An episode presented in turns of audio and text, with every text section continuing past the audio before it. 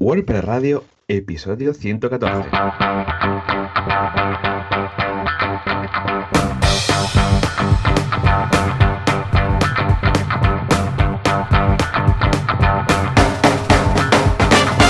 Muy buenos días a todos y bienvenidos otra semana más, otro miércoles más a WordPress Radio, el programa, el podcast donde hablamos de WordPress, este CMS que nos tiene enamorados. ¿Y quién hace todo esto? Pues un servidor, Joan Artés, eh, cofundador del estudio E de programación artesans.eu, donde nos dedicamos a hacer eh, eh, páginas web hechas con, con WordPress, siempre todo a medida. Y al otro lado de la línea tenemos a John Boluda, cofundador de la academia boluda.com, donde puedes encontrar una eh, de cursos de marketing online y desarrollo web y de WordPress. Así que dale, dale un vistazo. Así que si la fibra no le está haciendo la, le está molestando, tenemos a Joan Boluda. Joan, muy buenos días. Hola, ¿qué tal? Muy buenos días. Efectivamente, la fibra está óptima hoy, se nos ve nítidos y, vamos, eh, chispeantes. También nuestro invitado, que está por ahí, ahora lo presentaremos, que hemos tenido en alguna ocasión algún problemilla de fibra. Esto es que le dan al botón, ¿eh? dicen, ponle, ponle más velocidad, ponle más velocidad, después estrellan.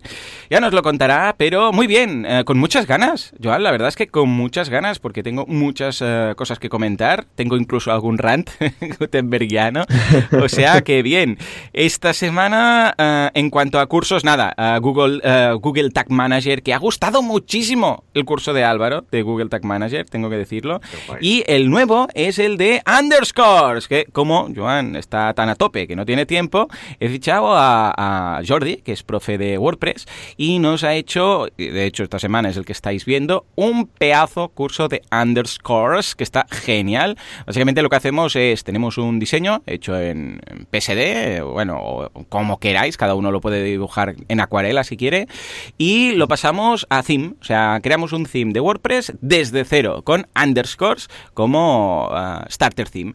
Y muy chulo, está gustando mucho, ¿eh? Échale un vistazo, échale un vistazo. Joan, tú ya sabes que tienes las puertas abiertas para hacer el curso que te dé la gana, siempre y cuando sea de algo de manufacturado, ¿eh? de macramé o de scratch, todo lo que quieras.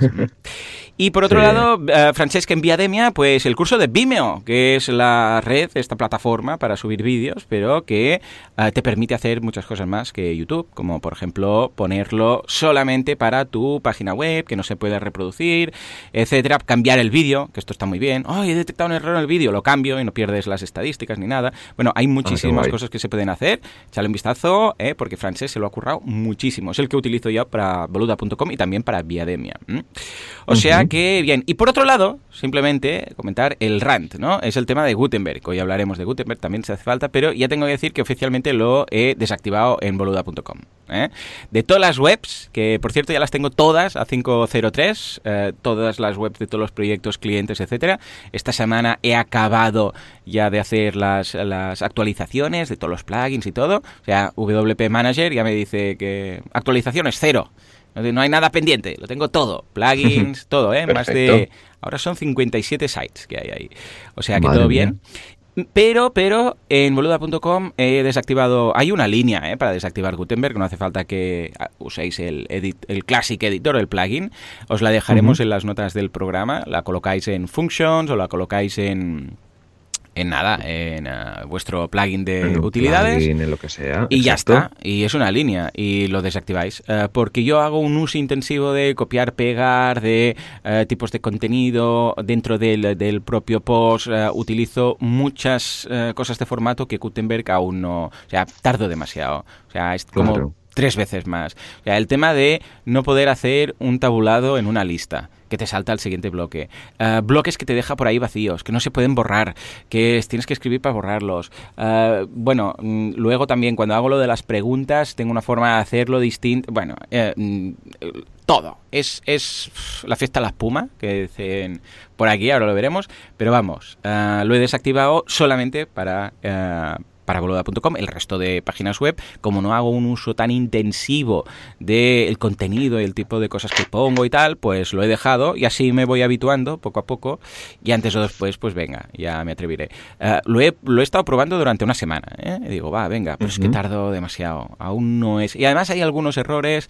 Lo que decía la semana pasada, que no se pueden arrastrar las metaboxes bien de, de abajo a la derecha. Que, a ver, tampoco es que las esté moviendo todo el día, pero es un bug que hay ahí. También pasa que no las, la, la, vista previa falla a veces. ¿eh? Le das a vista previa del post y no te ha actualizado la última cosa que has hecho. Bueno, detallitos de estos que dices, alguna vez se ha quedado enganchado con algún shortcode, cosillas de estas que dices, bueno, vamos a darle unos meses o esperar a 5.1 que ahora que ya está en producción, pues sabemos que se pondrán las pilas y, y, lo, van a, lo van a hacer mejor, ¿no?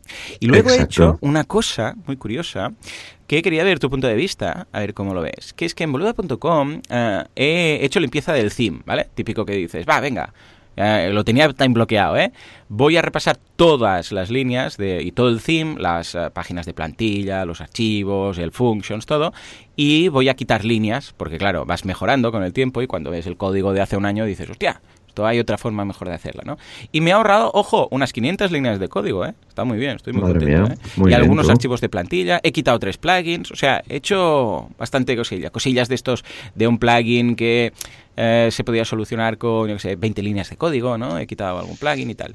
Y he hecho algo muy curioso, a ver cómo lo ves, Joan. Eh, yo tenía uh, ciertas uh, cosas en functions.php y ciertas -huh. funciones en um, un plugin, un must use plugin, ¿vale? Lo tenía vale. como repartido. Y claro, ¿esto por qué, por qué lo tenía en, en, el must use plugin? Porque dices, bueno, si algún día pasa algo con el theme o quiero cambiar de theme, ¿vale? Pues entonces o lo actualizo o lo que sea, no se pierde y tal y cual, lo tengo ahí. Lo que pasa es que después llegué a, a la conclusión que, claro, mi theme, el que tengo colocado, está hecho a medida y es un, es un theme hecho por mí. Está con, basándome, es, es una especie de starter theme, es un child theme de Genesis, pero claro, yo no lo voy a cambiar, ¿no? Es decir, que me daba cuenta que si yo cambiaba de theme, aunque tuviera algunas de las funcionalidades colocadas en el Must Use plugin, uh, el tema petaba igual, ¿no? Entonces decidí quitar el Must Use plugin y colocarlo todo en functions.php, que es algo que nos recomendamos. ¿Por qué? Porque es lo que decimos, todo lo que está en el tema se queda en el tema. Pero claro, considerando que mi theme es un theme hecho a medida y que aunque yo coloque todo en un functions, uh, en un plugin de utilidad, Luego hay muchas páginas de plantilla que están mm, uh, que están uh, tuneadas, por decirlo así, uh -huh, que no exacto. dependen del plugin. Claro, me encontraba que tenía que hacer el mantenimiento en dos, en por un lado en el plugin y por otro lado en el, en el theme, ¿no? El theme, ¿no? Entonces uh -huh. he decidido pasarlo todo directamente a Functions PHP porque soy yo y porque yo sé que no puedo cambiar de theme y tal, ¿no? Uh, sé que es un poco contradictorio, pero ¿cómo lo ves? A ver, yo lo veo, lo veo bien. Al final es un proyecto que estás llevando tú solo y, y Claro. es tu página. Hmm. Eh, nosotros, eh, por ejemplo, al, al hacer temas a, a medida de proyectos muy concretos, también dejamos funcionalidad en, en, en functions.php, Claro. porque al final si se hace una, una web corporativa de una, de una empresa en concreto, eh, no piensas en que va a pasar dentro de Claro. cuatro años, ¿no? Mm. Vas mucho, va- vas a piñón y vas dejando cosas y al final, como, como el tema va todo paquetizado, como puede ser declaraciones de custom post type, etcétera, Ahí está. porque para nosotros sí que tiene un poco de, de- un poco relacionado ¿no? con, con el tema, pues sí que lo eh, sí que lo dejamos por ahí, ¿no?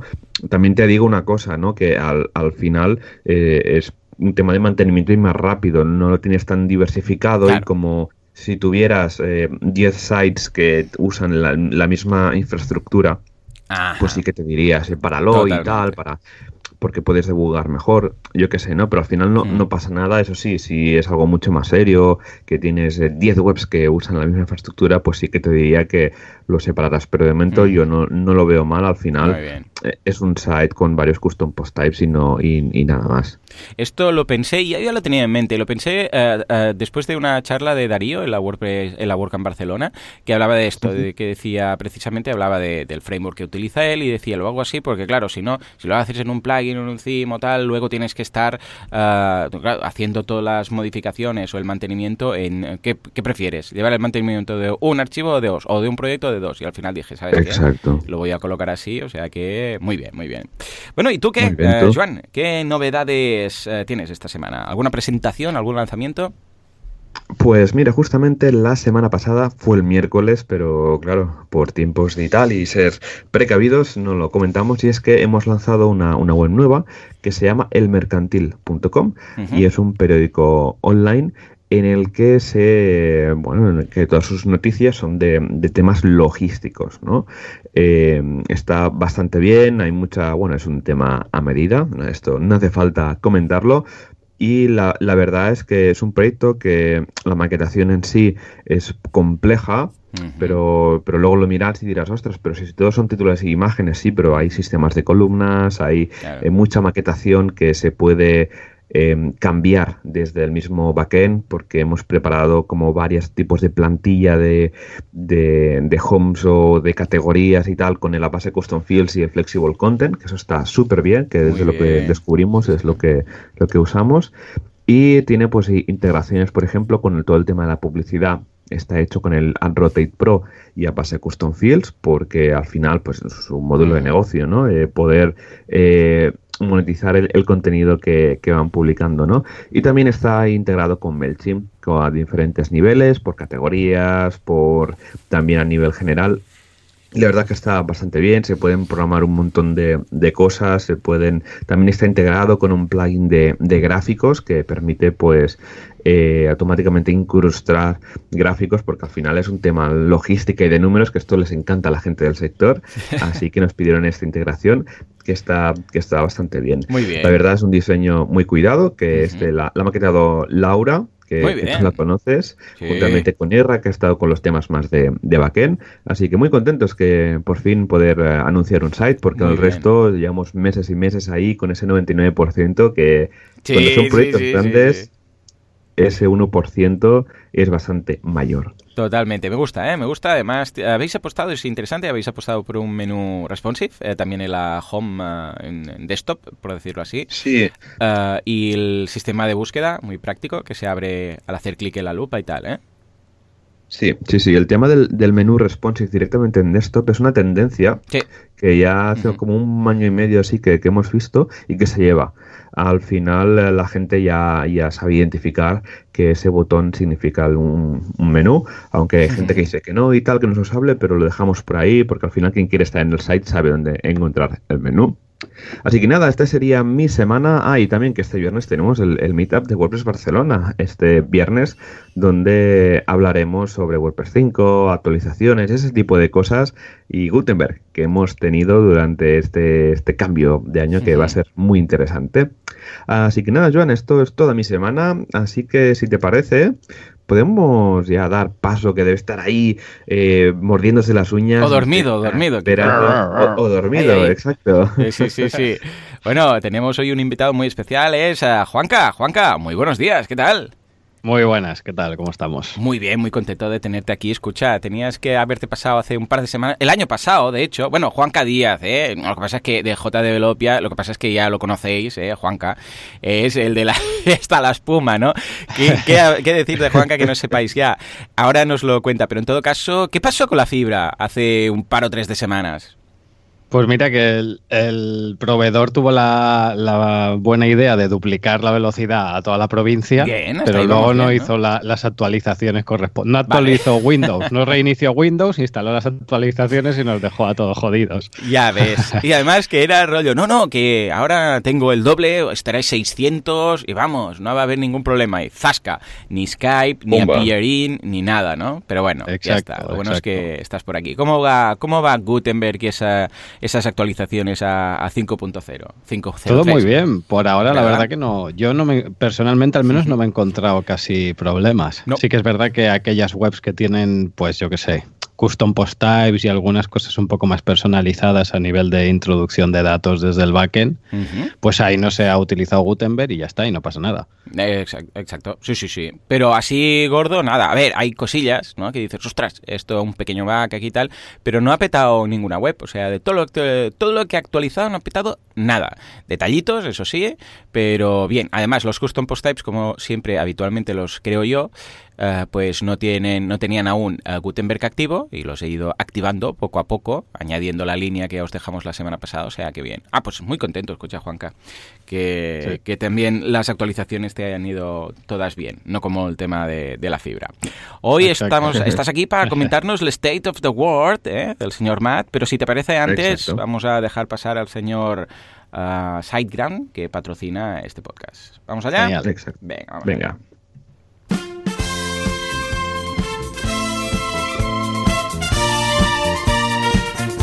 En un mundo lleno de hostings perversos que hacen cosas raras y hacen overselling y hacen, bueno, hacen todas las perrerías del mundo. Tenemos un superhéroe, un super hosting, un super siteground, SS son sus iniciales, eh, que tiene aquí, tatuadas en el, en el pecho. De hecho, se dice, se comenta, eh, que eh, nuestro amigo Moncho de SiteGround tiene un tatuaje de SiteGround en el pecho. Vamos a decir que nos mande una foto. Lo que pasa es que seguramente no se verá, porque tiene tanto pelo en el pecho como en la barba. Ahora, en serio, ya sabéis que SiteGround hace las cosas muy bien, tiene soporte 24 horas, eh, tiene un uptime del copón. Yo tengo lo de uh, Pingdom, que me envía siempre el uh, uptime del mes, y lleva ya SiteGround tres meses seguidos con 100%, ¿eh? Tres meses seguidos aquí en WordPress Radio, estamos hospedados ahí, y me llega el informe de que por cierto lo recomiendo mucho, ¿eh? Pingdom ¿eh? es la herramienta que cada minuto mira si la web está activa y si en algún momento no está activa te avisa, ¿no? Y te dice, hey, hay muchos servicios ¿eh? que hacen esto, yo personalmente utilizo Pingdom, pero vamos. Y a final de mes, bueno, el día 1 eh, te manda el informe del mes anterior y ya llevo tres meses de Full Complete Pack, hat trick, eso es un hat trick. Joan, ¿qué vamos a comentar de, de SiteGround esta semana? Pues mira, esta semana vamos a comentar el sistema de distribuidores que tienen montado que está genial ¿Para qué sirve? Os preguntaréis, ¿para qué sirve? Pues es como un hosting multisite. Tenemos WordPress multisite, pues SiteGround también tiene el hosting multisite. Y es básicamente para que nosotros podamos distribuir eh, las cuentas de, bueno, vender el hosting de, de SiteGround a través de una marca blanca pues, que tengamos propia es, funciona a través de un sistema de, créditos, donde tienen su tabla, pues que empiezas comprando de 1 a 4 créditos te vale 40 euros el crédito, que esto sería pues una cuenta de alojamiento. Si compras entre 5 y 10 te sale 36 euros el crédito y más de 11 créditos que, compras así, pim pam, de, de golpe, serían a 33 euros el crédito. Así que está súper bien porque todos los eh, alojamientos están súper geniales, tienes soporte, tienes una gestión muy sencilla en el que pues es muy fácil gestionar toda la parte de, alojamiento. Este soporte que va genial, pues si tienes algún problema, pues el tema de la marca blanca para poder contratar DNS privadas, pues para que no se vea que realmente detrás de un primer vistazo sea SiteGround, pero igualmente que va genial esta velocidad imbatible con todo ese plugin, el supercatcher que va, va genial, la, la, verdad. Una seguridad avanzada y optimizada para WordPress y un tiempo de actividad, el que has comentado, Joan, que es superior al 99,99%. Es muy, bestia esto, ¿no? Yo también lo tengo en, mis webs personales, de mis proyectos, el de Scratch School, en mi blog. Tengo también el Uptime Robot ahí y también todo al 99%. Ya te digo, ninguna caída en, en meses. La verdad es que está genial y súper recomendado. Así que los que estáis trabajando en una agencia y queráis eh, vender hosting y nos queréis liar a contratar una máquina, contratar un cPanel o un Ples, que me acuerdo de su tiempo cuando lo había hecho yo eso, y era un poco engorroso. Así que eh, con esta herramienta de SiteGround está súper bien para poder vender hosting a través de vuestra agencia a nivel de marca blanca. Estupendo. ¿Cómo lo pues ves, Joan? Eh, yo, genial, fantástico de la muerte. O sea, cada día uno, cuando me llega y veo el Lifetime, pienso, sí, señor. O sea, que estupendo. Exacto. Pues escucha, si quieres hacemos un repaso ya con Juanca. Tú también comenta lo que te parezca de estas noticias que, hemos seleccionado. La primera, una que no, no, es la primera, pero quería comentar porque precisamente creo que afecta a todos los desarrolladores, es que GitHub ha anunciado que va a tener ya un plan ilimitado gratuito para eh, repositorios privados. Que GitHub es gratuito, siempre y cuando sea público. Y entonces su modelo de negocio era que ah, para los que querían el repositorio privado, porque yo que sé, igual es un, ah, por ejemplo, esto ocurre con eh, plugins que son premium, ¿no? Que dices, bueno, lo tenemos entre todo el equipo porque lo vamos haciendo ahí, pero no lo dejamos en GitHub porque es que la gente se lo bajaría ahí, entonces no, no lo comprarían, ¿no? Este tipo de cosas.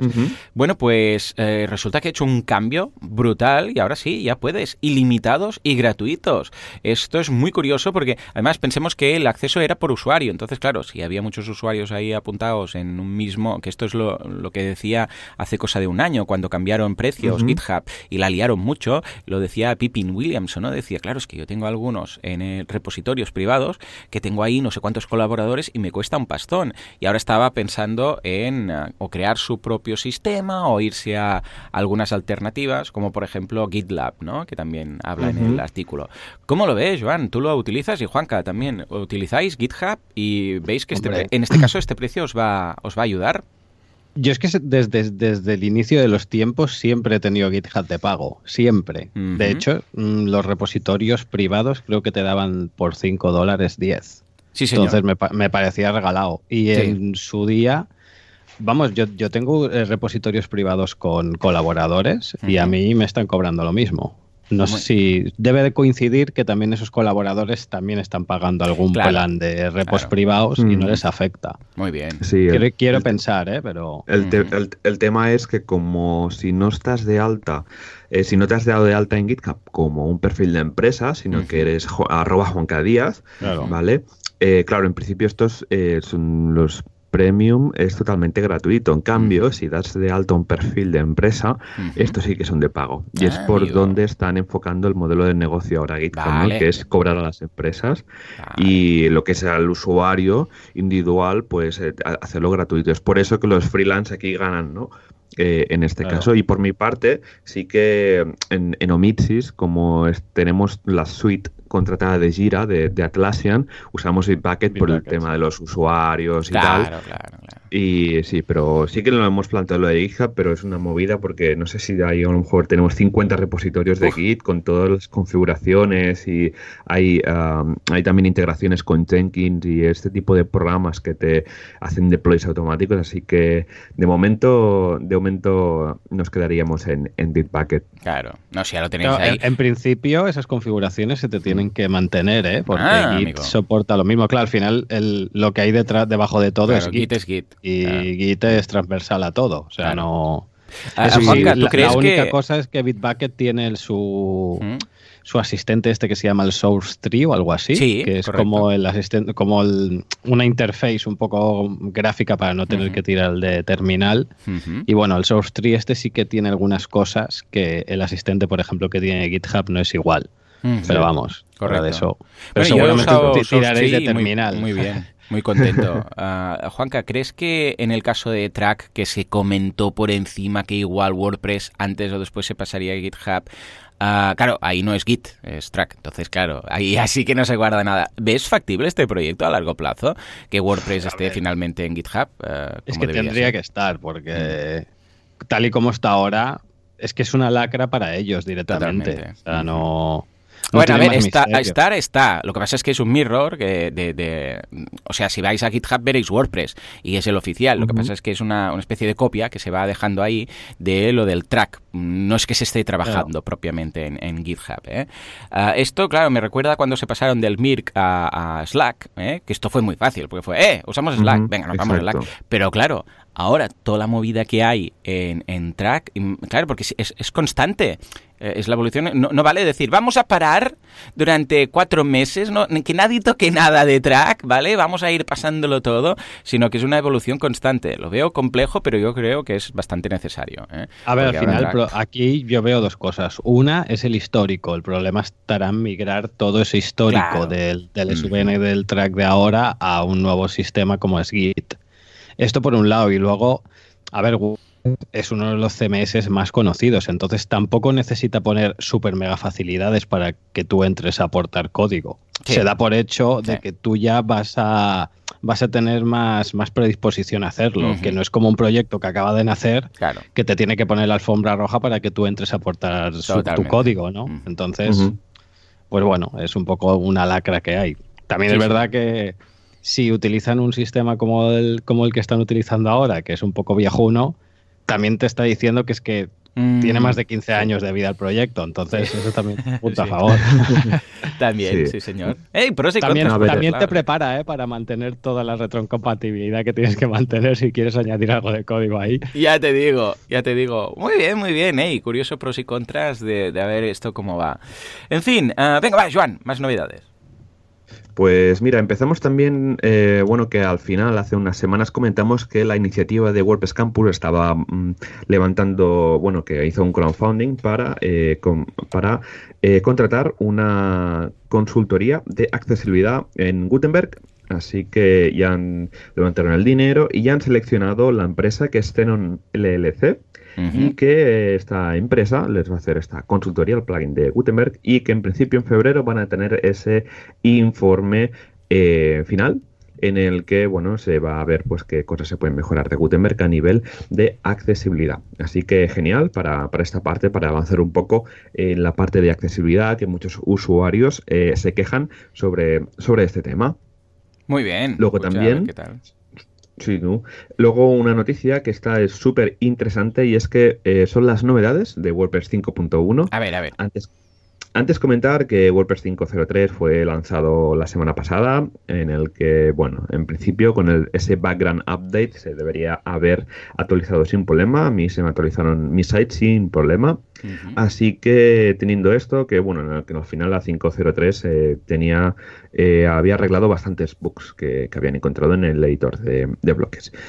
Primera cosilla que tenemos en el 5.1 y es que se va a integrar el plugin de Health Check que es este plugin que nos dice el estado un poco del servidor, de la instalación, de llamadas a la API, versiones de PHP, todo en general, es que lo van a activar eh, en, WordPress 5.1, ya va, ya va a venir de serie que esto está súper guay. Y como Matt dice, esto va a ayudar un poco a, un poco de higiene, eh, un buen higiene de software. ¿Vale? Que esto va a ayudar pues a los webmasters y desarrolladores pues a ver qué realmente está pasando en su instalación. Otra cosa súper interesante y esto me parece genial y es que van a cachear el último mensaje de error que eh, aparezca en un, error 500, un error grave de PHP y lo van a mostrar por pantalla para eh, evitar que tengas una, una pantalla blanca directamente sin más información, sino que te va a salir un mensajito de, ahí ha pasado algo aquí, contacta con tu webmaster y luego se va a poder acceder al WordPress también para ver también qué ha pasado. Esto es una cosa que va a ayudar bastante a nivel de, desarrollo, que en lo típico de subes un plugin, activas un plugin o subes una nueva funcionalidad, aquí no le ha pasado esto y pum, directamente pantallazo blanco. Y tienes que ir a los logs del servidor y encontrarlos y activar el debug, bueno, un lío, ¿no? Pues parece que esto lo ha mejorado bastante y en el que nos va a aparecer eh, en lugar de una pantalla blanca, pues el último mensaje de error con la opción de poder yo supongo que también depende del error, ¿no? Pero también eh, poder acceder al admin y hacer, pues, desactivar ese plugin que nos ha petado o desactivar ese plantillo o ese check de opciones que hemos eh, cambiado, etcétera. Yo esto lo encuentro súper guay. ¿Cómo lo ves, Juan Capur? Hombre, primero el, el health check este yo creo que más de una web no pasa la ITV. le va a saltar ahí el aviso de tiene que reparar los parabrisas y volver dentro de una semana. Sí. Eso es lo primero. Y luego este segundo que dices, hostia, es muy interesante. También te digo que no sé cómo técnicamente van a conseguir eso, ¿eh? Mm. De que mm. tú le pegues un error 500 porque estás, yo qué sé, no estás cerrando correctamente una función o mm. hay alguna cosa que se pisa con la otra y te deja volver atrás. No sé. Sí. Con el código espagueti que tiene WordPress lo veo bastante complicado que puedan conseguir aislar eso y que tú puedas volver hacia atrás, pero bueno, igual me sorprende. Bueno, a ver, al final esto es que hay gente eh, detrás eh, que han como rehecho un poco toda la, lógica, yo, yo creo, ¿no? Por lo que más o menos intuyo, haciendo de que en la parte de frontend no se ejecute cuando estás en el admin, ¿no? Que esto hay funciones tipo isadmin y tal. si una función que va en frontend eh, mm, no se ejecuta en el backend con el isadmin, por ejemplo, ¿no? Entonces podemos eh, un poco ver que podemos eh, entrar en el admin aunque en el frontend nos esté petando. Aquí no lo ha pasado, que el frontend pete y el admin funcione, ¿no? Pues yo creo que han separado lo que es la lógica del, del controlador y haciendo de que, perdón, han, separado la vista de la lógica y el controlador, haciendo de que pues desde el admin se pueden hacer cosas cuando el frontend esté petando pues por un plugin o por un tema que está, que está mal funcionando. O bien, o bien yo voy al peor caso y es que esto solo aplica cuando utilizas algún plugin que guarda código en base de datos, que eso oh. es Mordor, niños, está mal. Eso mal, eso no se hace caca. Pero ahí sí que es verdad que técnicamente sí que le veo la posibilidad de que tú hagas un guardado con un error y el sistema sea capaz de decir, esto te da una petada y tiramos para atrás, porque al final es comparar versiones de base de datos. Pero si tú tocas directamente código, lo veo más jodido, ¿eh? lo veo más complicado. Sí, sí, Esto es un poco, el, inicio lo vimos un poco con el editor de plugins y de themes que se debe desactivar, ya os lo digo, desde el back office, ah, que, te avisa, ¿eh? te dice, hey, esto va a petar, ¿eh? hay un error aquí, tal y cual. Ah, lo que pasa es que, claro, habrá cosas que será imposible. Eh, si tú tocas HT-Access, esto va a petar y no hay quien lo arregle, ¿no? O sea, si HT-Access te equivocas ahí, salta un 500 sí o sí, ¿no? Pero bueno, todo lo que sea que, ay, ojo con esto que has tocado y tal, mm, pues yo lo veo genial. Lo que pasa es que os digo, ¿eh? Tocar código desde el, desde el backend, como dice uh, Juanca, esto no se hace, es que no lo hagáis, de verdad. Eh, yo era muy fan en su momento de Snippets, este Code Snippets, este plugin que te permite eh, crear pequeños snippets y los activas y desactivas y tal. lo que pasa es que luego, poco a poco, cuando te vas dando cuenta, a ver, y en algunos casos puede ser, puede estar justificado, pero cuando te das cuenta que el código debe estar en un archivo PHP y punto, ¿vale? Sí que es cierto que en algunas ocasiones, porque los plugins no dejan de ser una, interfaz que te permite, a través de ah, clics y arrastres y guardados, te permite crear un código que queda en la base de datos y se, se ejecuta ahí, ¿no? O sea, se va a buscar ahí luego se ejecuta.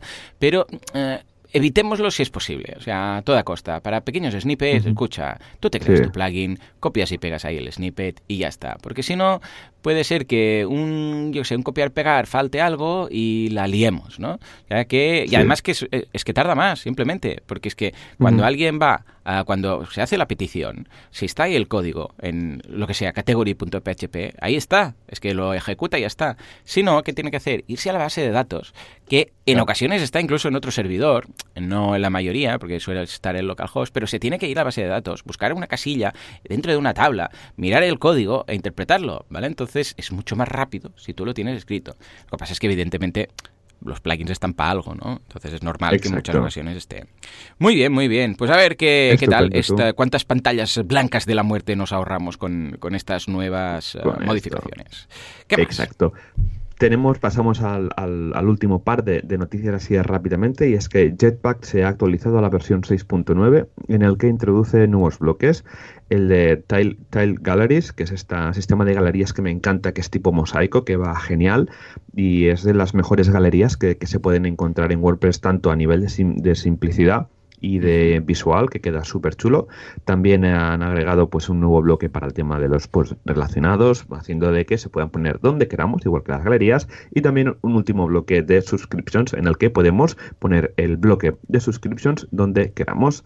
También comentar que eh, Google hmm. ha lanzado una, una web ah, educativa, opensource.dev, súper interesante, en el que eh, se explica pues qué es el, open source, eh, casos prácticos, etcétera, y en el que se destaca que WordPress es un gran ejemplo de lo que sería el open source, tanto pues a nivel de código, a nivel de, comunidad, etcétera. Google ha, creado este sitio eh, en el, pues un poco pues para explicar todo lo que sería el tema de la definición del open source, esta iniciativa, etcétera. Súper interesante darle un vistazo a opensource.dev. Es curioso que tenga el, punto dev, porque si no recuerdo mal, hmm. Google compró esta extensión de, dominio, el punto dev. Sí, sí. ¿Y por qué diría que no se pueden comprar estos dominios? Sino que es suya esta extensión. Igual que Automatic tiene el punto blog para todo el tema de, blogging pues Google eh, tiene el punto dev, así que dale un vistazo que está súper bien. Así que, John, si te parece, pasamos al, tema de la semana, porque al final lo vamos a quedar sin tiempo y no podremos comentar. Claro que sí, claro que sí. Otro día en Nashville, venga. Tenemos muchas cosas que comentar, pero hoy nos vamos a hablar de, esta, bueno, de la charla que hizo Matt, ¿no? Y para eso tenemos a Juanca, que la ha escuchado, la ha traducido, ha tomado apuntes. Fue él ahí, fue a Nashville, a punto. No, es broma, pero sí que es capaz de hacernos un pequeño resumen. Venga, Juanca. Oye, yo, me dejaría, ¿eh? Sí, ¿no? a mí me invitan, vamos. Ah, pues escucha, eh, vamos a hacer algo. Si alguien quiere eh, patrocinarle o pagarle los gastos de eh, viaje a la próxima WordCamp US, sea la que sea, Juanca dice que él se apunta, ¿sí o no? Yo me voy como la rana Gustavo, de reportero dicharachero. Genial. genial, un pues completo. Desde aquí hacemos una llamada. ¿Quién quiere llevar a Juanca a la WordCamp US de este año? Pues venga, se acepta por aquí. Nada, le pagáis el viaje al hotel y él os hace el resumen y grita vuestro nombre mientras Matt esté hablando. No hay ningún problema. Venga, va, un frontend. Eso, eso. a ver, a ver, todos empezar, todos empezar. Ahora van a llover ofertas. Venga, cuéntanos, ¿qué, dijo Matt en su uh, State of the World, que es esa charla que hace como de resumen anual? Exacto, básicamente un poco los, State of the Wall. Yo no sé realmente desde qué años se, llevan haciendo, pero más o mm. menos yo tengo constancia desde el 2014, 2015. Seguramente antes, no sé si se harían o no. Pero la verdad es que es como una especie de keynote, como una especie de, charla que normalmente se suele transmitir en streaming o, luego está el vídeo en internet, ¿no? En el que básicamente Matt Mullenberg, que es un poco el cabecilla que hay detrás de, Automatic, que no deja de ser la, una, empresa que está detrás del, proyecto WordPress, tanto WordPress.com como .org, pues explica un poco em, cómo ha ido ese año de, evolución del proyecto, pues en este caso no. Eh, comenzó repasando un poco las, las, libertades del software libre, porque al final WordPress no deja de ser un proyecto, un proyecto de software libre y siempre está bien recordar un poco las libertades que, tiene este. Y luego ya comienza hablando, pues, eh, de las ganancias que ha tenido el, robusto ecosistema comercial que tienen detrás, de, detrás del proyecto, pues los ingresos que ha generado, creo que comentaba 10 billones de dólares, una cosa oh. así, una barbaridad. Nada mal. Yo cuando hay mucho cero ya me, me mareo. Sí, sí, a partir de los billones ya, ya está, ya es mucho, mucho dinero. Luego también comentaba el tema de mm, la importancia de, uno de los eh, pilares que tiene el proyecto, que es el tema de democratizar la publicación en Internet, ¿no?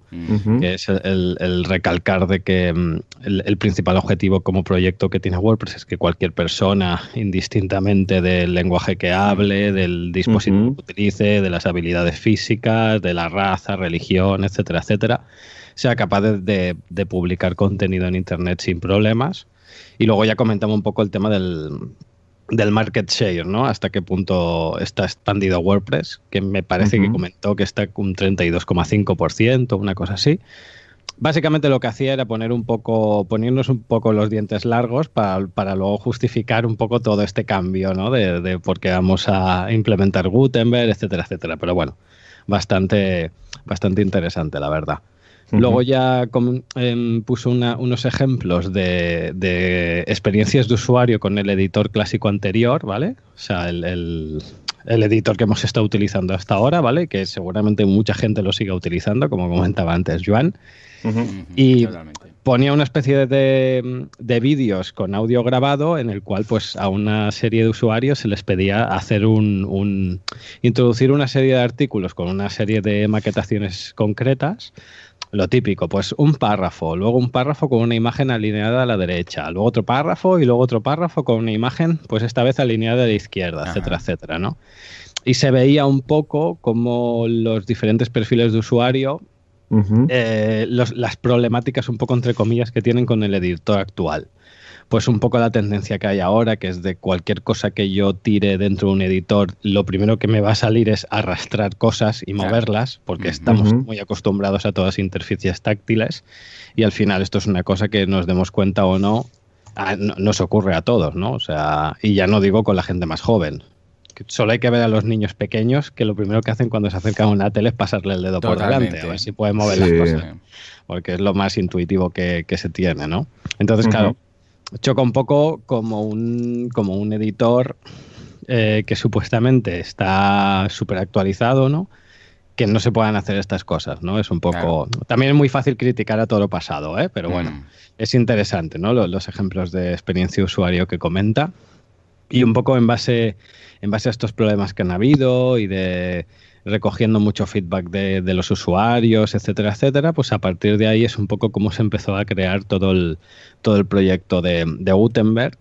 El tema de poder aislar todo el con lo que son bloques, que estos bloques se puedan reordenar y mover, que sean capaces de, de romper sobre todo, que es lo que él hacía mucho hincapié y yo estoy totalmente de acuerdo, es el tema de conseguir romper lo máximo posible esta distancia ¿no? que hay entre lo que vemos en el frontend y lo que vemos en el backend. Porque al final el, perfil más técnico, esto sí que lo tiene muy claro, ¿no? Pues estos datos en el backend se van a introducir así y luego en el frontend se van a ver de otra manera. Pero para, el, para el usuario, para el editor, para el que va a consumir, para el que va a publicar contenido en esa web, es muy, mucho más difícil poder comprender esto, porque la gente, todos somos muy visuales. Entonces, si vemos una cosa muy diferente eh, en el backend de lo que vamos a ver en el frontend, pues se crea una disasociación que no, que no mola. ¿Vale? Entonces, es una de las cosas que, que, Gutenberg, los principales objetivos que viene, que viene a solventar, uno de ellos, y es el, aparte de otros que para mí también son muy importantes, como por ejemplo establecer un estándar a la hora de, tener una especie de constructor eh, de contenido, ¿vale? Para poder sustituir los malditos page builders, esas herramientas del demonio.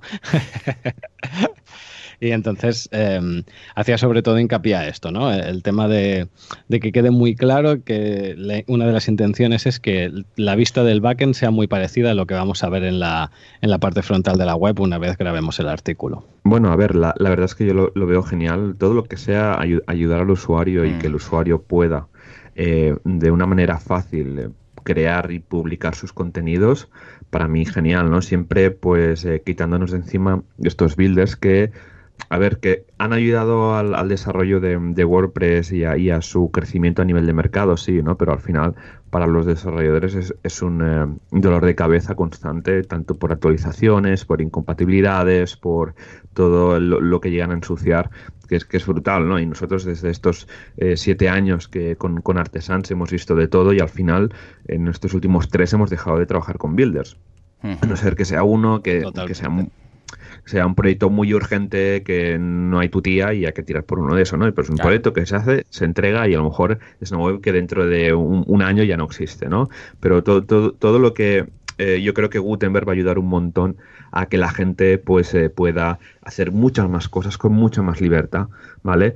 Luego está el caso de tipo lo que te pasaba, Joan, ¿no? De que yo uso el editor de una manera mucho, muy diferente, casi a, a, pelo con texto, ¿no? Pues sí que es normal desactivar Gutenberg, ¿no? Pero para la gente que, necesite, eh, pues, una total libertad, pues para un bloque para esto, un bloque para el otro, ahora dos columnas, ahora una galería de imágenes, y yo lo veo, para mí, lo veo muy bien. Ha costado mucho, ha costado mucho eh, mm. introducir Gutenberg, que venía Matt ahí por detrás empujando esa release que tuvimos en, en diciembre, pero yo creo Había que... Había muchos intereses económicos también, porque hay competidores que tiran... Pero claro, es que ya lo tienen montado distinto desde el principio, entonces, eh, claro, aquí hacer una revolución en cuanto a esto es difícil. Yo hubiera preferido, en lugar de una revolución ahora de repente en 5.0, pues algo más progresivo, ¿sabes? Poco a poco, ¿eh? cada, cada nueva versión de WordPress, mira, ahora añadimos esto, ahora cambiamos un poco. iba por ahí al principio cuando hicieron el cambio de interfaz, MP3, MP6 este que, hicieron, luego añadieron el modo de eh, sin distracción, el de mm, completa y tal,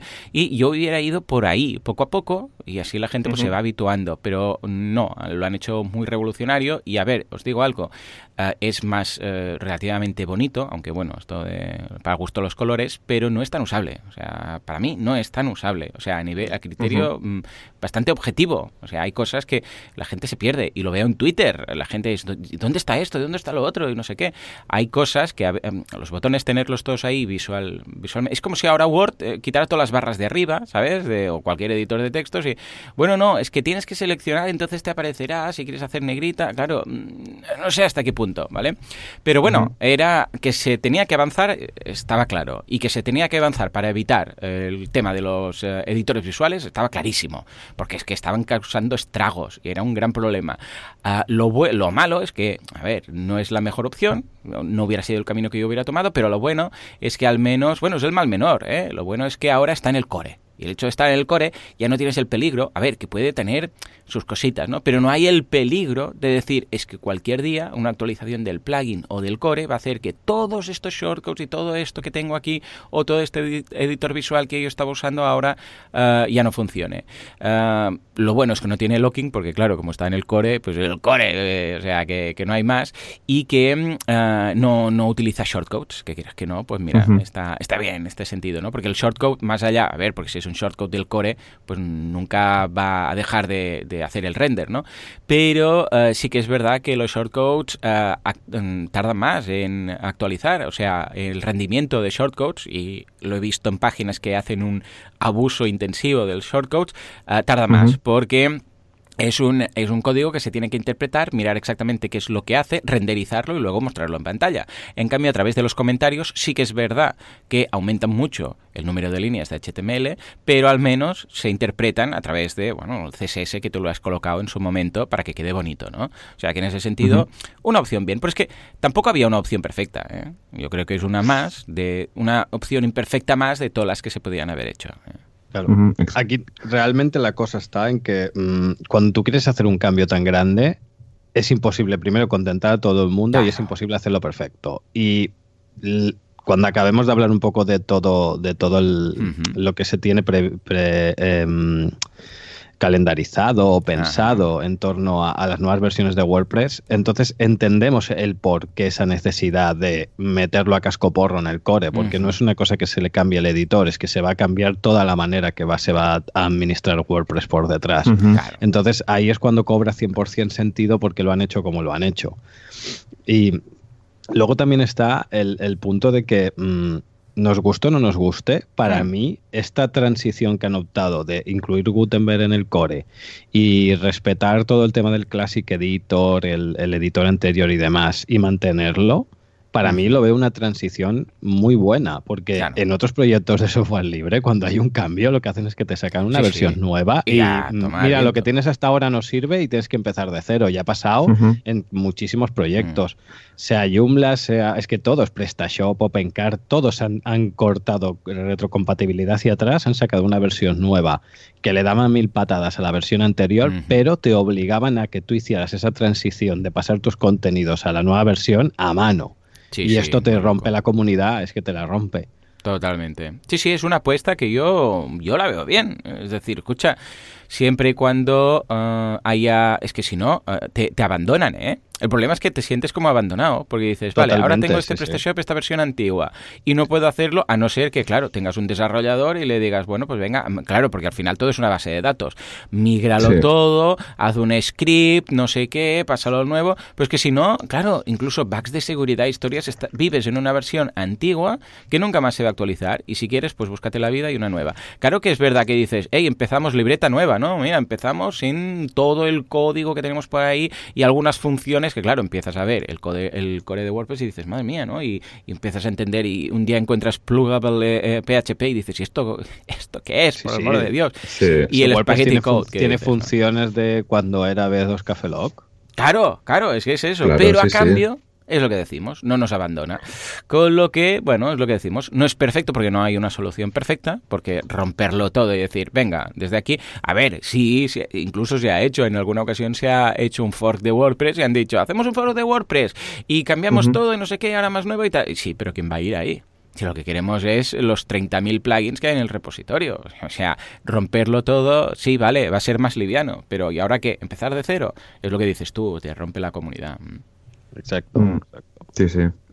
Totalmente. Así que, bueno, por todo lo que comentáis, yo, yo también estoy totalmente, totalmente de acuerdo. Así que veremos a ver eh, cómo evoluciona con la, con la 5.1, cómo, cuáles son los siguientes pasos y que vimos unas fases eh, posteriores. Exacto. No sé si dijo, dijo algo más sobre, sobre este tema. Sí, bueno, eh, para seguir un poco, ¿vale? Lo, aparte de hacer toda esta presentación que comentábamos, hmm. pues eh, daba un poco justificación, entre comillas, por qué eh, el proyecto se ha ido retrasando. Eh, porque, claro, se, ha, se, han dicho varias, varias fechas a nivel público y no se han cumplido. Es, es, totalmente comprensible porque es un proyecto bastante complejo y, bueno, al final Esto es software libre, o sea que muchas veces las cosas no salen cuando se tiene, se tiene pensado, ¿vale? Que esto no es. Tenemos que sacar esto para poder cerrar el año de facturación y si no los accionistas nos matan. Pues aquí no, o sea, eh, funciona de otra manera. Entonces, pues comento un poco el tema de la necesidad de, mm, tener unos datos mínimos de, usuarios que ya lo tengan activo y funcionando. Se habían marcado, se había marcado un mínimo de instalaciones y hasta que no se, se consiguieron esas, pues no se daba el visto bueno para que se pudiera, se le pudiera dar el pistoletazo de salida a la versión 5 que incluía Gutenberg. También se dieron cuenta que esto es una de las cosas que no tenían planteadas al principio, que la introducción de Gutenberg hmm.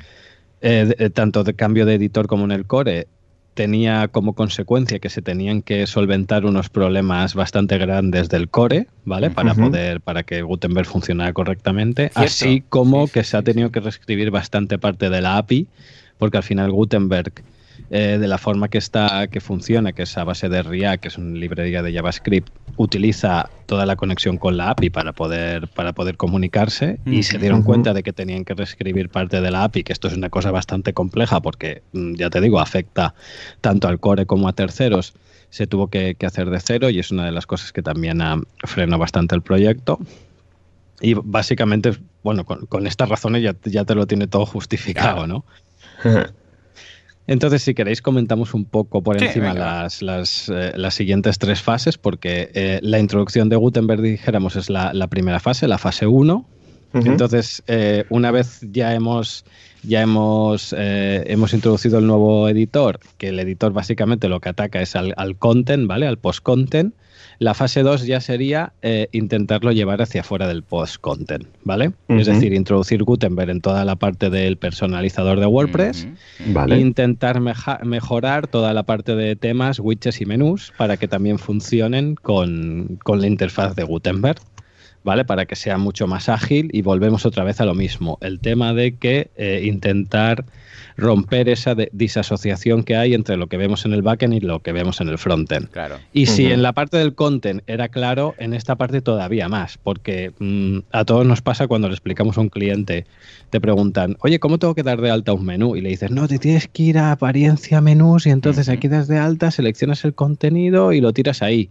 Y luego él no sabe dónde se va a ver ese menú realmente en el frontend, porque lo que espera es ver algo de que, hostia, veo mi web y clico aquí y le añado un, link y ya está.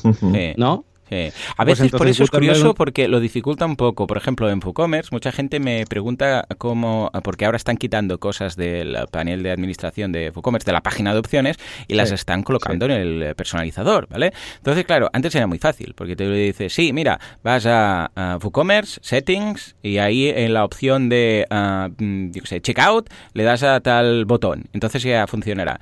Pero ahora le tienes que decir, no, tienes que activar el personalizador, ir al checkout, o sea, crear un producto, o sea, mm, meter un producto en el carrito, ir al checkout y entonces cuando hayas ido al checkout, entonces sí te aparecerá, porque el problema del personalizador o la gracia, a su vez, es que es contextual, que no te aparecen las cosas que no necesitas. Claro, entonces no le puedes decir en el personalizador está, porque está siempre y cuando estés mirando la página donde debe estar, ¿no? Entonces, claro, para esto, ahora, antes que era unas instrucciones que servían para todo el mundo, ahora le tienes que decir, pon un carrito, pon un producto en el carrito, ves a hacer que lo compras y cuando esté en el checkout, entonces activas el personalizador y entonces te aparecerá el menú que antes no te aparecía porque no estabas en esa página y ahí podrás ver pues esta cosa o la otra. Es curioso porque en algunas ocasiones eh, va mejor porque es más visual, lo ves ahí, pero en otras ocasiones tienes que hacer un poco más de recorrido porque al ser contextual no aparece siempre. Sí, totalmente. Entonces, bueno, uno de, los focos en esta segunda fase es poder, poder abarcar todo esto, ¿no? Todo lo que es la, edición de otros diferentes contenidos, que también no deja de ser, no deja de ser contenido o forma de, de customizar las vistas del propio contenido, pues tanto de temas de widgets como menús. Claro. Entonces nos vamos a esta fase 2. La intención es comenzar a implementarla en 2019, ¿vale? Bien. O sea, este año y estamos ahí, ya este tenemos otra vez algo de qué hablar. Lo, veo complicado, ¿eh? pero bueno. Sí. Porque primero se tiene que acabar de establecer, establecer Gutenberg y además subsanar y, acabar de arreglar todos los pequeños bugs y mejoras que, necesita para que sea 100%, 100 usable, vamos. Claro. Vale, entonces si seguimos con una fase 3 eh, en la que su idea es que sea a partir del 2020, 2020 Plus, dice, ¿no? Que es 2020 eh, hacia adelante, en lo que se intentarán centrar en toda la parte de colaboración, pues que dos personas a la vez puedan estar editando un mismo post. Esto es súper útil. o sea, un Google Drive, ¿no? exacto, será la leche.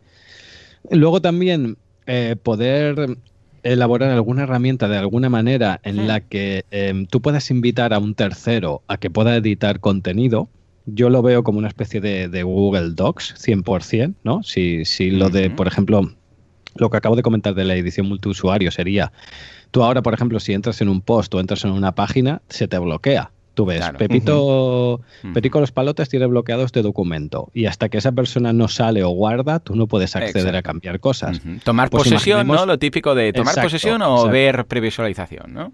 Exacto. Y, y entonces, si, si, implementan esto, mm, podremos acceder dos personas a la misma noticia y, oye, desarrollarla juntos. Pues mira, eh, un ejemplo claro, aquí en WordPress Radio podríamos estar accediendo vosotros a las notas del programa y a mí darme acceso de invitado. Y yo añadir unos links y vosotros a, acabar los vuestros.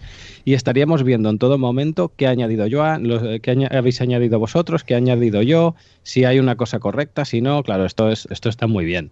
A, día de hoy solo puede editarlo uno, entonces todo, todo cae en el todos los problemas caen en una en uno solo, ¿no? Entonces esto es bastante, es bastante, bastante interesante.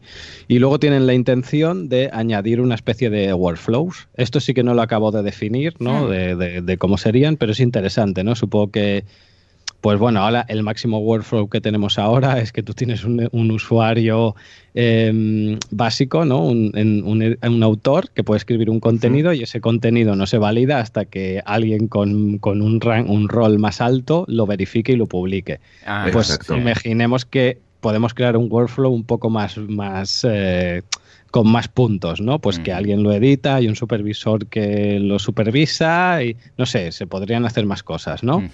De poner eh, más pasos intermedios, que no como tenemos ahora, que solo es un paso, que es alguien con menos, con menos privilegios sube un contenido, pero esto no está publicado hasta que no lo revisa alguien con un rol superior. Pues añadir más pasos intermedios aquí. esto es bastante interesante. Súper guay. Y luego cierra con una fase 4, porque si no, no, nos da tiempo tampoco a nosotros de acabar el programa, en la que eh, también comenta que es 2020 en adelante, en, el que se comienzan a plantear la idea de dar un soporte oficial al multidioma en WordPress. Ojo. Mm. Sí, sí, mm. esto yo cuando lo escuché... Aquí se, se, fumó algo, porque aquí en la WordCamp Europa también dijo, sí, no sé qué, mirados Babel y no sé qué, no sé cuántos, y ahí quedó, todo en agua borrajas. ¿eh?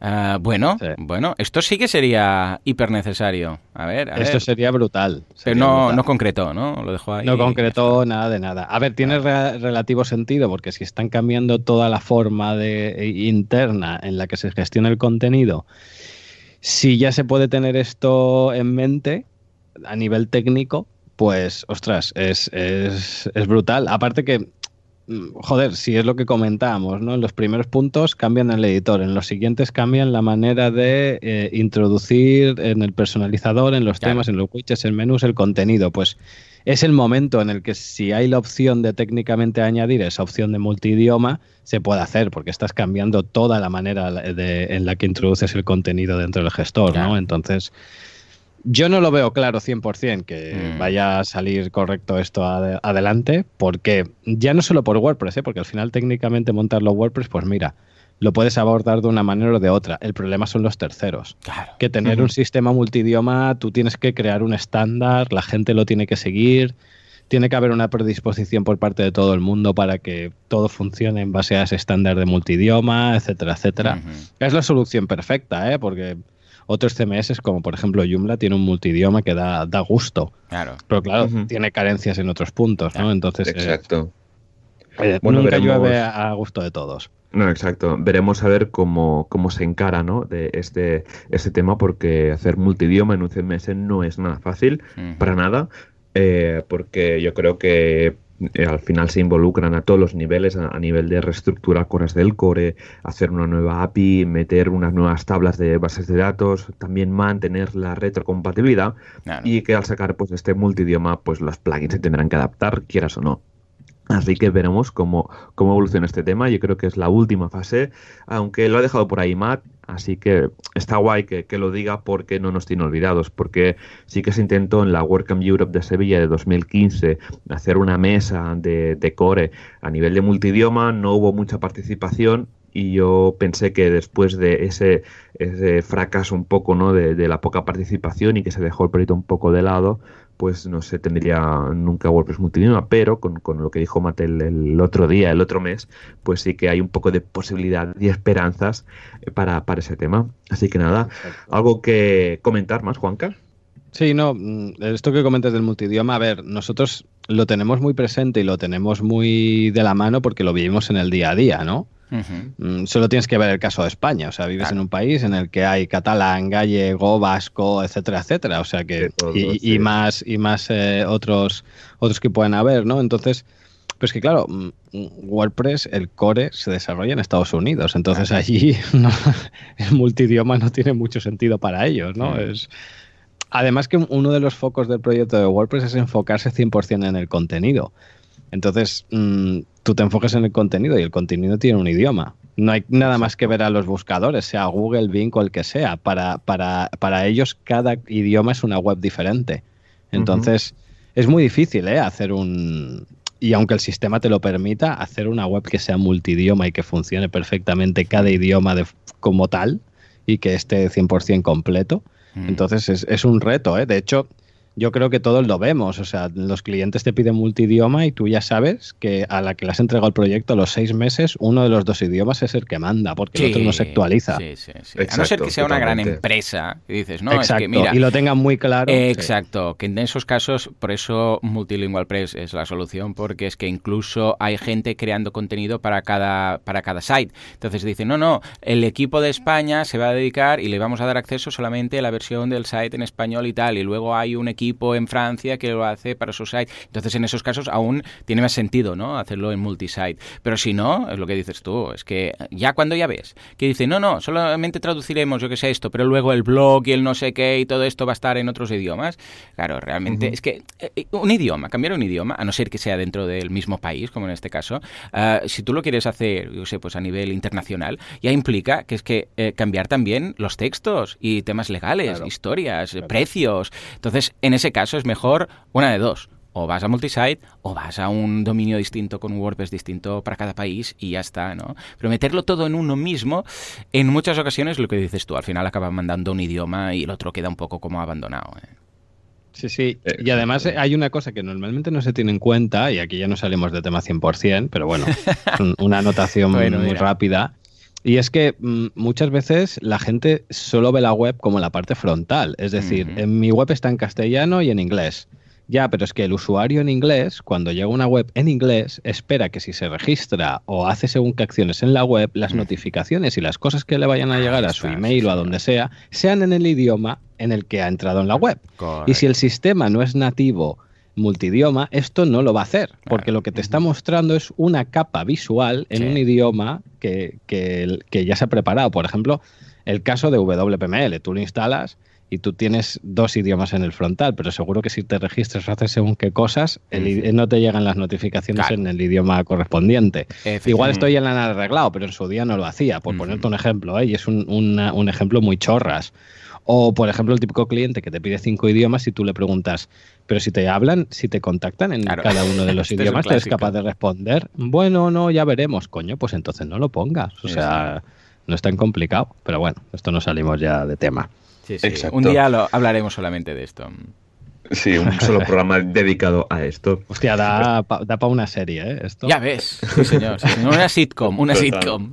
Exacto, exacto. Estupendo, pues nada, pues si queréis vamos ya cerrando el programa. ¿Te parece bien, Juanca? Adelante.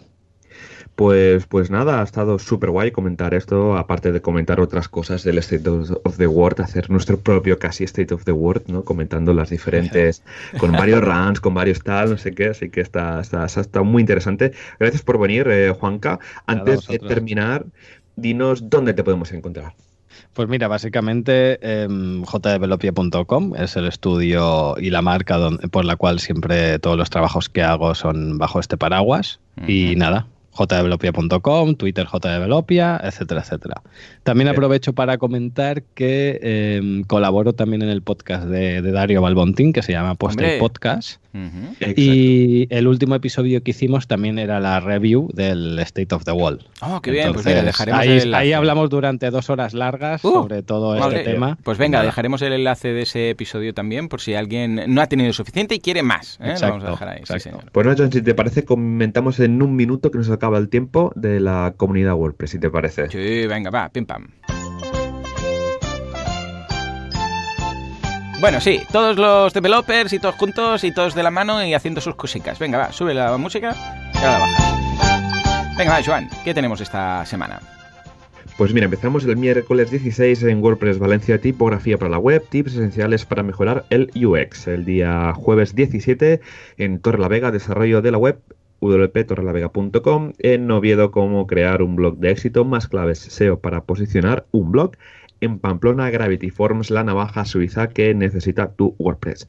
En Logroño, WordPress and Beers. El viernes en Barcelona, WordPress 5, actualización, editor de bloques y próximas versiones. En Pontevedra, optimización de imágenes para, para la web. Y en Amurrio, desarrollo de temas para WordPress 5.0 teniendo en cuenta Gutenberg. Saltamos a la siguiente semana, lunes 21 de enero en WordPress Alicante, mejora tu web entendiendo a Google. El martes 22 de de enero en Huelva tenemos a desarrolladores diseñadores y viceversa. Y ya el miércoles 23 en Granada para decidir primero hay que medir, introducción al CRO y en Ourense cómo ser un WordPress es legal. Así que estupendamente, estos serían los meetups que tenemos eh, de aquí a una semana. Pues nada, no, muchas gracias a todos, muchas gracias Juanca por, por estar aquí otra, otra, otro tiempo, otro, porque hacía tiempo que no, no hacía que no nos veíamos por aquí, que no te venías por, por aquí. Así que esperemos que verte, que te vuelvas otro dentro de un tiempo más y hagamos un poco de revisión de este State of the World, a ver cómo, cómo ha ido. Cuando queráis. Qué guay. Así que nada, muchas gracias a la audiencia por eh, escucharnos y estar otra vez más en este episodio larguito que nos ha salido. Muchas gracias a todos pues estos comentarios y feedbacks que nos vais enviando a través de la web de WPRadio.es. Estamos ahí para lo que necesitéis y si, queréis proponer algún tema, algún comentario y tal, siempre en udolperradio.es nos podéis enviar correos, podéis comentar en el episodio con cualquier cosa. Así que nada, nos vemos la semana que viene con más WordPress. Así que adiós.